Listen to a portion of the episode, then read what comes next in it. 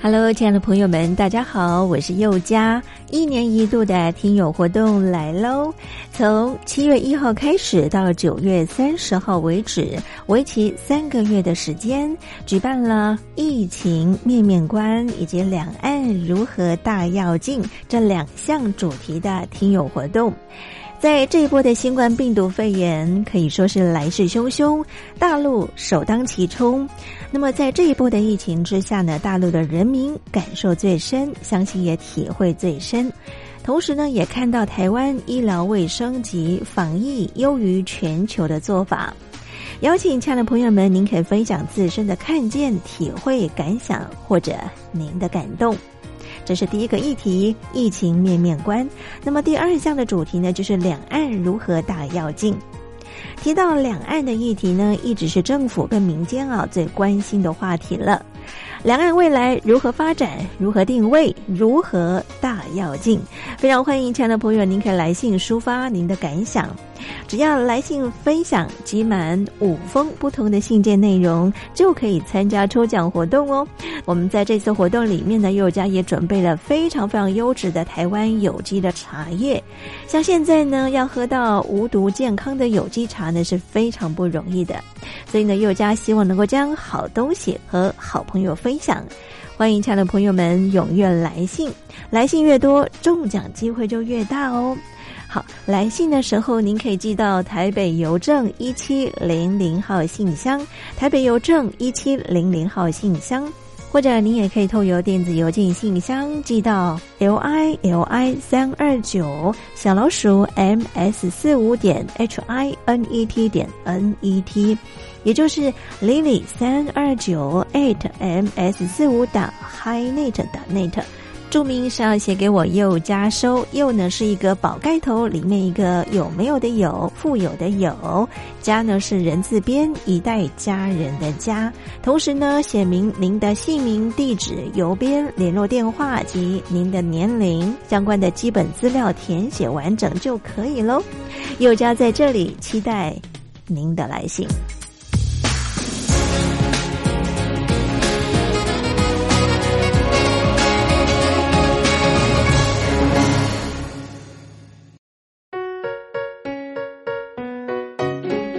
一沙一世界，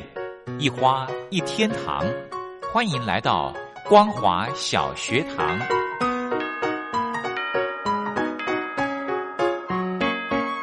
让我们一起学习，一起分享。光华小学堂。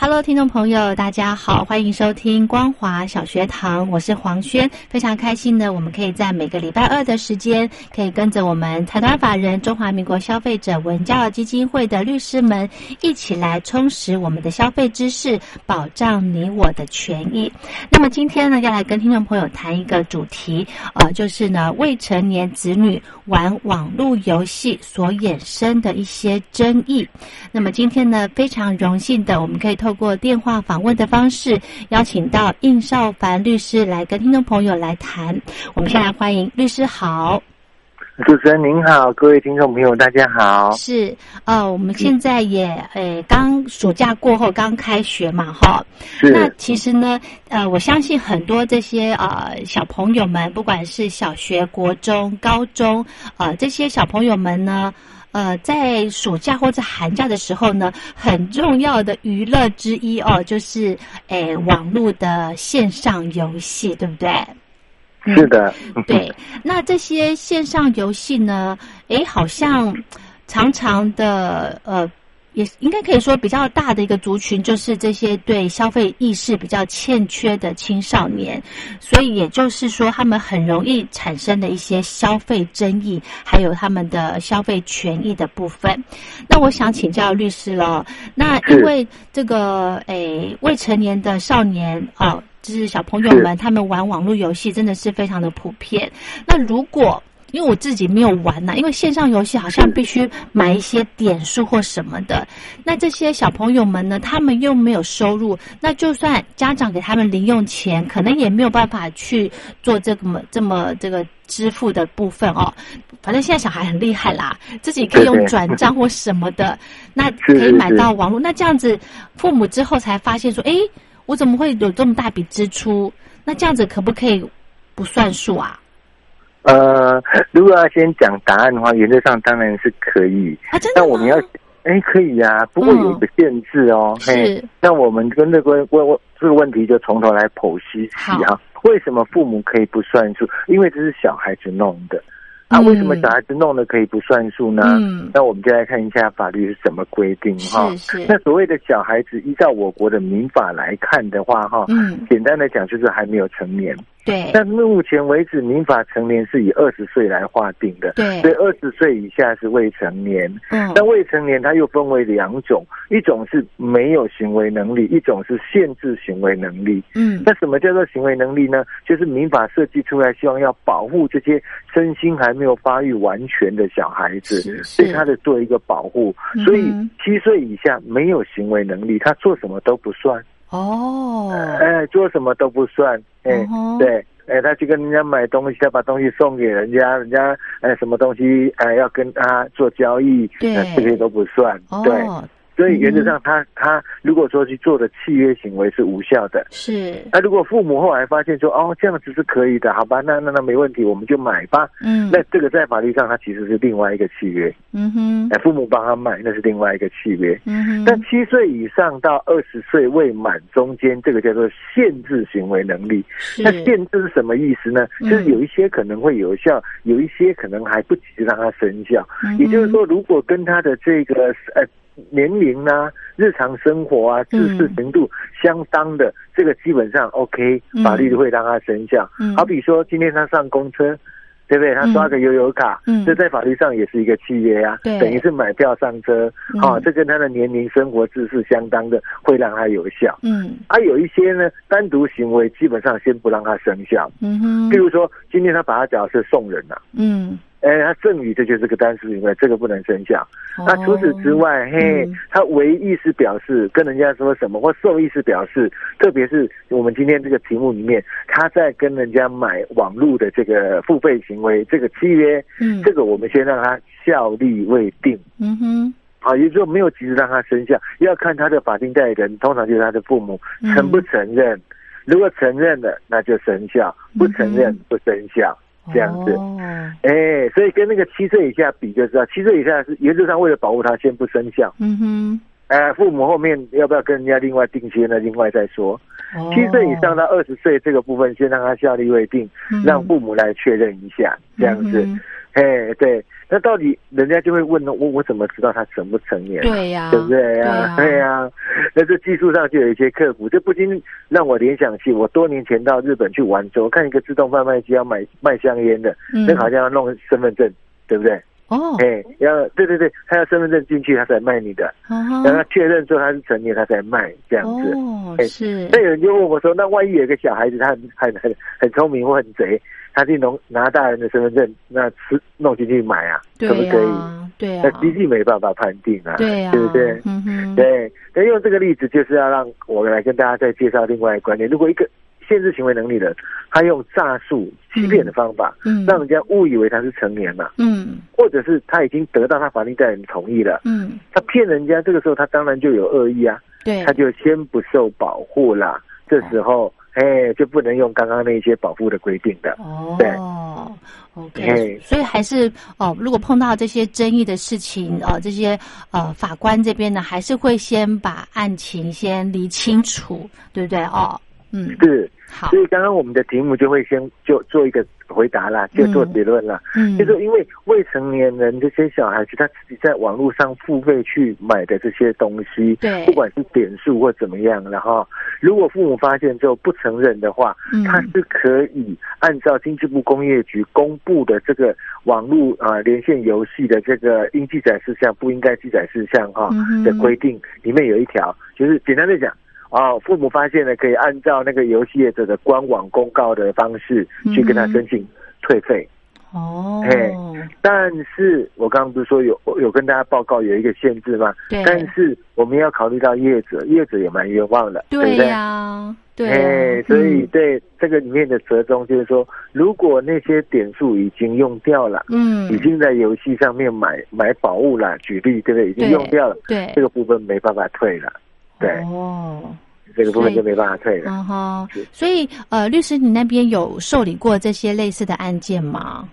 是我们消基会就有受理过很多的这样的申诉啊，就是说哦，呃，特别是像暑假期间，很多小孩子这样子会比较多空闲时间嘛。。对那，就像主持人您刚刚所说的嗯，他的休闲上面可能就会安排说，是不是在线上游戏玩呢、对对，他有时候是拿自己的手机，有时候是拿父母的手机，对，然后他就在这个手机上面利用那种电信的小额付费，嗯，他啊就花了很多的钱这这样子。那结果父母后来才发现，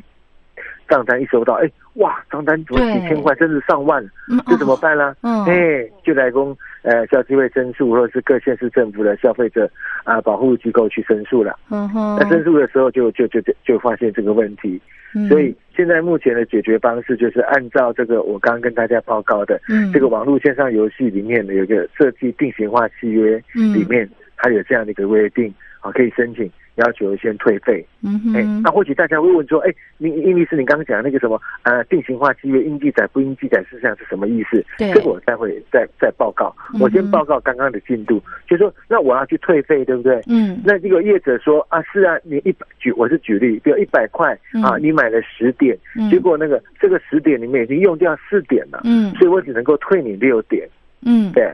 哎对那或许父母就会说，那嗯真的用掉这四点嗯吗？或者说以小人之心度度君子之腹，我有没有权利，有没有机会去查一下到底他怎么用的？哎嘿，，嗯那针对这个，嘿，我想大家会先想有疑问，我先回答。好哎，答案是可以的，哦就按照我刚刚所讲的这个定型化契约应记载不应该记载事项里面，它有讲，就是说它有要求这些业者必须要把这个游戏的历程给保留下来，嗯哼，至少三十天，哦哎，保留下来啊。那么我们可以按照这个啊规定来跟他申请啊，我可以用书面的方式，可以用网络跟他申请的方式，或是我自己干脆自己跑一趟他们公司，嗯哼，好、跟他提出这个申请，要求要查阅啊，大家把这个东西调出来看，就不要花了嘛，嗯哼，对不对？嗯哼是不是真的？哎，十点里面用掉四点呢、对只剩下六点呢、嗯对嗯那有人又问，那我这个查阅业者可不可以跟我收费啊？他会不会跟我说我要查这个东西很麻烦啦、对啊哎呀，我要人力物力调出来，所以麻烦嗯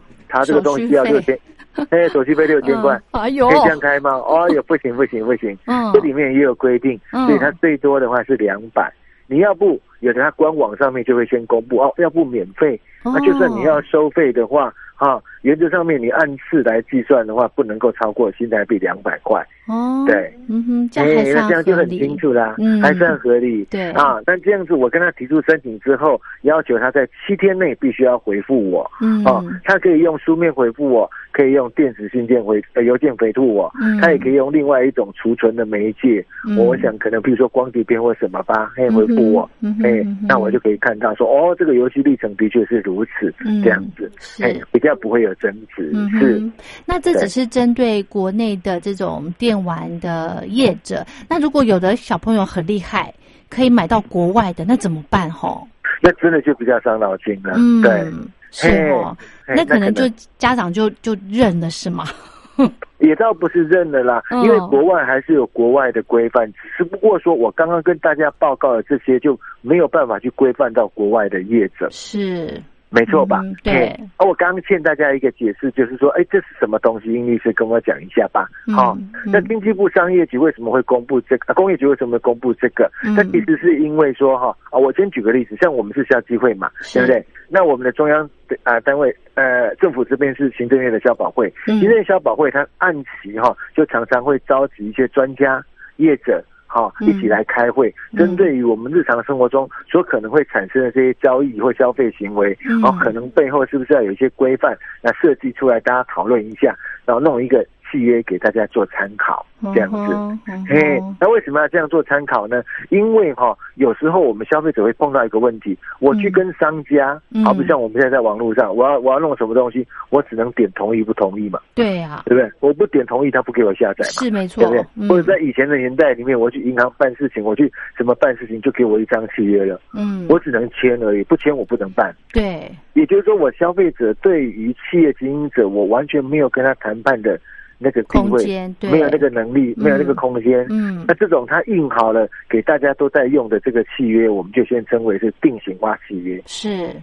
但法律界提出这个理论，是为了要保护我们的弱势啊，嗯以消费者跟企业经营者之间，我们认为消费者是比较弱势的。嗯所以定型化契约里面，如果有一些对我不公的，嗯对我消费者不公的，那法官可以说哦，那么我我就可能认为它无效了。哦，哎、 OK 来保护，消费者，或者说不公的话，我可以做别的解释啊。嗯哼哎嗯哼，对啊，但是后来呢，时间日积月累下来，觉得什么事都都要弄到法官，什么事都要弄到最后，也不太好吧？嗯对不对嗯，要不就干脆大家先讨论一下，嗯哎、这个契约到底怎么定会比较好，对不对？嗯哼所以就是我刚刚所说的，行政院的消保会，它有时候会针对一些啊日常生活需要的这个契约，定一个、呃呃这个格式哈、嗯来给大家做参考，它就是定型化契约的一个范本。嗯，那这个范本有没有拘束啊？哎，就是说是不是一定要这样子定？如果我不按照他那个契约的话，嗯定是不是就无效？嗯譬如说我买我买二手车，譬如说我去补习班要、嗯要上课，嗯哎，我没有用这个契约是不是就无效？倒也不是，因为它嗯毕竟没有强制力。哦对不对哎嗯，可是我们又怕，那你你你你给放放出他们自己乱定的话，是不是侵害到消费者？所以嗯他除了制定这个范本之外，还会再公布应记载事项、不应记载事项。哦所以应记载不应记载就是底线。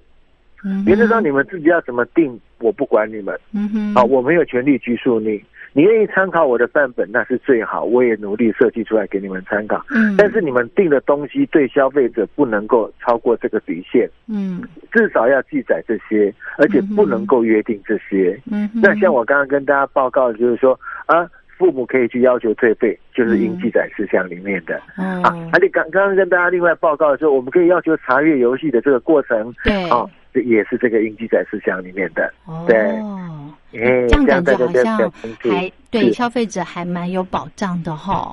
是嗯没错，嗯哎，它就是最低的一个底线。嗯，如果时间允许，我跟大家做做多多做一个解释，就是说好，好比像我们常听到“劳基法”，“劳基法”是什么意思？那个“基”是什么意思？哦，我知道，它是劳动基准。那为什么叫基准呢？对简单的讲，就是说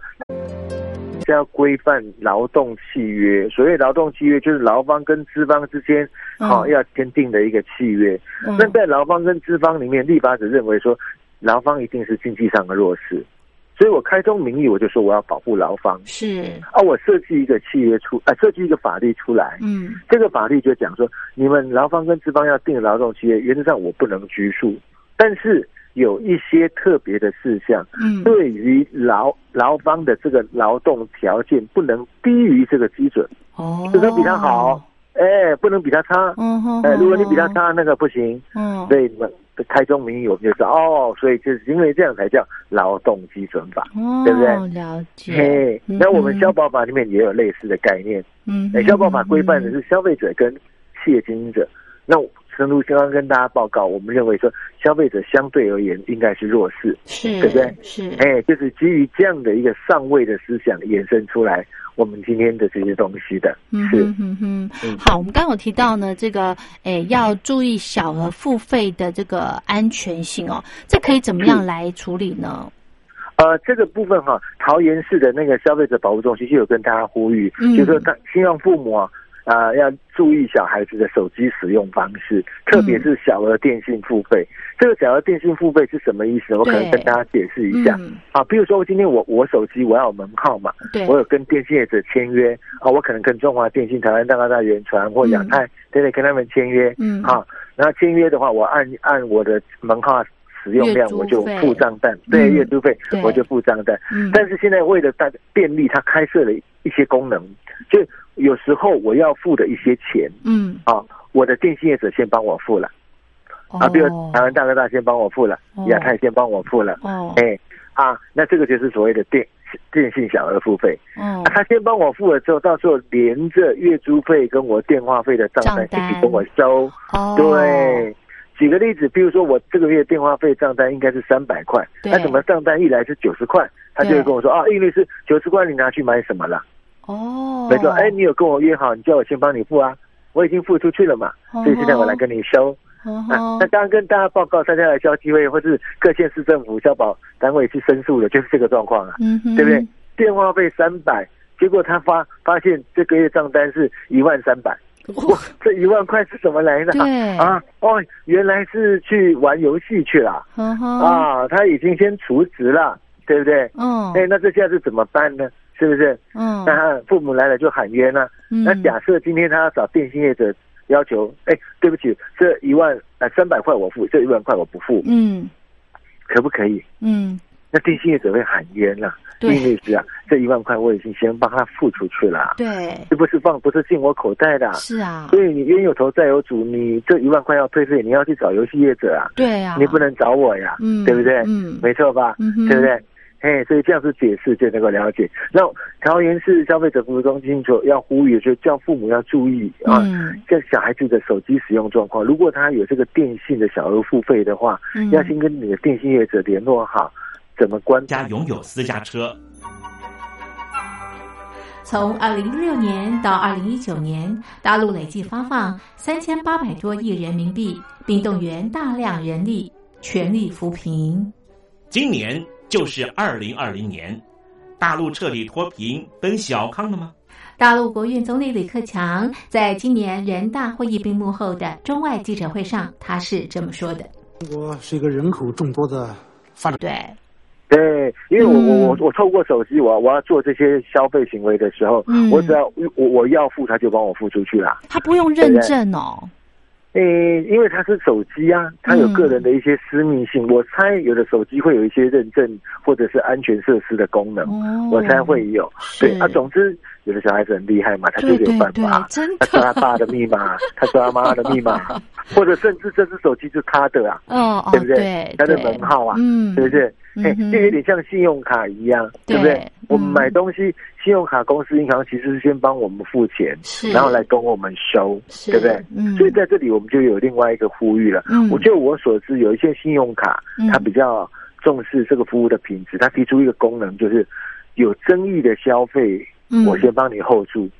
哦，是没错他们吧信用卡公司嘿有判些信断用，卡，对对对对对，有些信用卡不不不是他判断，就是他开放这个功能。哦，好比像撕卡零风险，对，他说如果你撕卡之后二十四小时，你跟我通报撕卡，对不对？嗯嗯人家盗刷啊那些，我不会要你付， OK，哎呀，嗯哼保险 cover 掉。对对是不是？嗯或者说有一些争议的消费，我认为这个东西有问题，抱歉，希望航空公司你先帮不要帮我付钱，对不对哦它会开放这些功能的。嗯嗯是，也蛮但有好时的候，嘿，对对对对，蛮好的。那嗯电信业者是不是也可以考虑开放啊？是 啊，对啊，因为其当实然可了以嘿，其实可以对从这个账单或者是你消费的习惯就可以判定的嘛，吼，是，嗯这，个我们也是一个建议啦，哦嗯，对对对，哎，秉持这个社会的服务的精神嘛，哎对也是对一个社会的责任跟良心。嗯甚至搞不好，有时候有些信用卡哈，嗯我们办副卡，那个副卡是有刷卡额度的嘛，对对可以限制，对不对？对对哎，那假设电信业者是不是可以考虑啊嗯？父母来跟电信业者约定，我这门号给小孩子的，哦哎那完全不给他一个小额付费，好像我怕也不太方便。嗯哼，那我能不能约定啊？它的额度哦是一个多少啊哦，对，一个上限哈，哎，对对对，嗯这个我就我我我我不我不知道是每家业者都有啦，是我不知道。嗯哎，但从法律上并不是不行，对，没可错以吧？问一所以我们下就，嗯哎，我们就可以做一个呼吁跟建议，是看他们愿意多提供这些服务，也省掉了日后的一些争执这个麻烦嘛，嗯对不对？嗯，对，真的非常的好。好，那我们今天呢，那律师还有没有什么要补充的吗？呃，谢谢您，大概这样这个部分就够 OK OK 了。好嘿，那其实呢，我们真的要呼吁全国的家长哈，除了这个要求我们小朋友的上网时间之外呢，也不要让他们。太长的时间迷恋迷恋在这个网络游戏哈，其实这个对身体健康是一个呃伤害啦。那也不要想说，因为在这个过游戏的过程中呢，呃，搞不好会被一些陌生人给诱导，或者是是或者是呃，甚至被诈骗这种情况，对不对？嗯，是就是会让我们的财产上面会造成一些损失，吼，是，谢谢主持人。因为你刚刚这样讲，我又多一个提醒，嗯是就是说这样子的话，我们可以善为利用那个游戏历程哈、嗯来了解一下小孩子到底在这线上游戏可能跟什么人交往，哦或者是什么状况，这也是一个对管道。对对对，然后借借着主持人刚刚您提的，我又想到一点，就是说，嗯其实我们不单只是跟小孩子讨论说他到底要怎么样来玩游戏，对怎么样使用这个休闲，其实背后也透露着一个对使用金钱的概念。哎，真的，这个对很不重是要，对，不是只是小孩子，我们大人也会啊。所以我我我在玩，玩一玩玩，一直加值，一直点数就一直用下去啊。嗯，大人也会啊，对不对？玩没到错已经兴头上了，对，是不是？嗯对哼嗯哼所以这也是一个很未尝不是一个好的管道，让我们坐下来亲子之间好好做一个讨论跟沟通，真的建立他这个习惯，这样比较好。对，嗯，好棒哦！好，那我们今天呢，非常谢谢我们应少凡律师来跟听众朋友谈未成年的子女如果玩网络游戏所衍生的一些呃消费的争议，呃，如果有任何的疑问的话呢，也可以到我们的消基会来做咨询，对不对？是好对，那我们今天非常谢谢律师喽，谢谢您，谢谢您，拜拜。谢谢。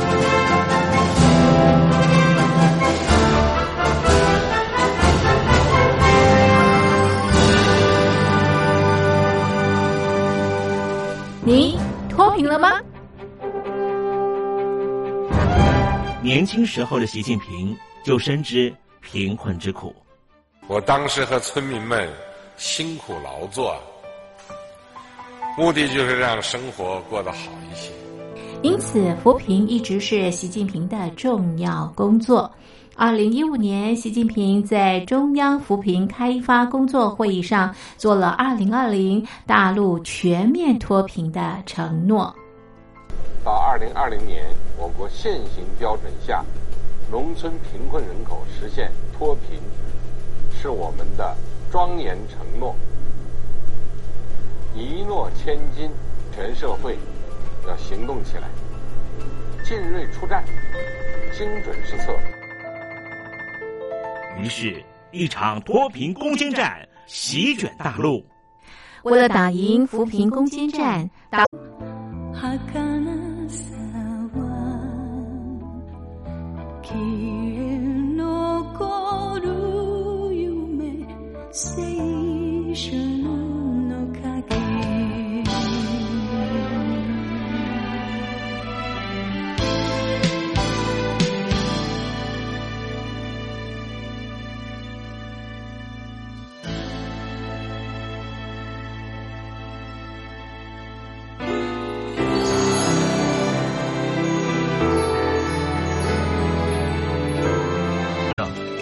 有些缺乏劳动。大陆的听众朋友，你好，我是你的好朋友东山林，在台北问候您。我们的节目只有三十分钟，算算秒数只有一千八百秒，扣除东山林跟听众朋友问候的时间，我更希望三十分钟的时间充满邓丽君的歌曲。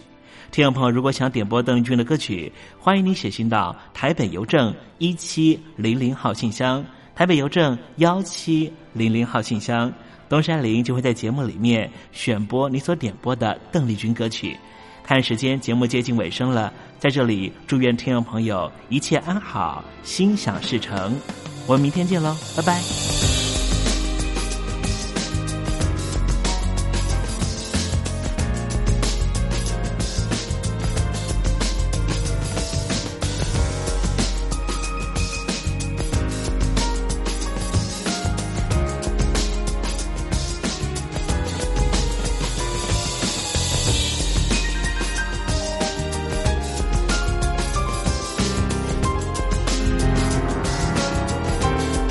并动员大量人力，全力扶贫。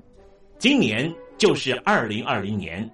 大陆彻底脱贫奔小康了吗？大陆国务院总理李克强在今年人大会议闭幕后的中外记者会上，他是这么说的：“中国是一个人口众多的发展中国家，我们人均年收入的平均水平是三万元人民币，但是有六亿人每个月的收入也就是一千元，一千元。”在一个中等城市，可能租房都困难。现在又碰到疫情，其中有一位农民工说他五十多岁了，在外打工三十多年，每年如此，但今年就没有找到工作，全家都陷入困境。唉，听众朋友，你脱贫了吗？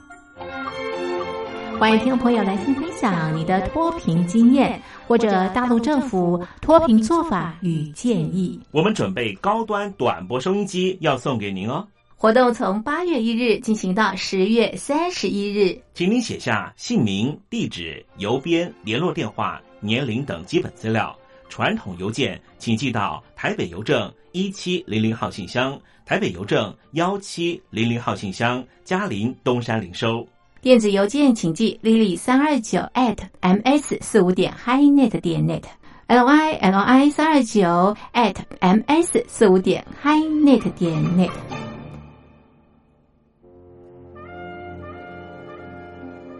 你脱贫了吗？大陆全面脱贫了吗？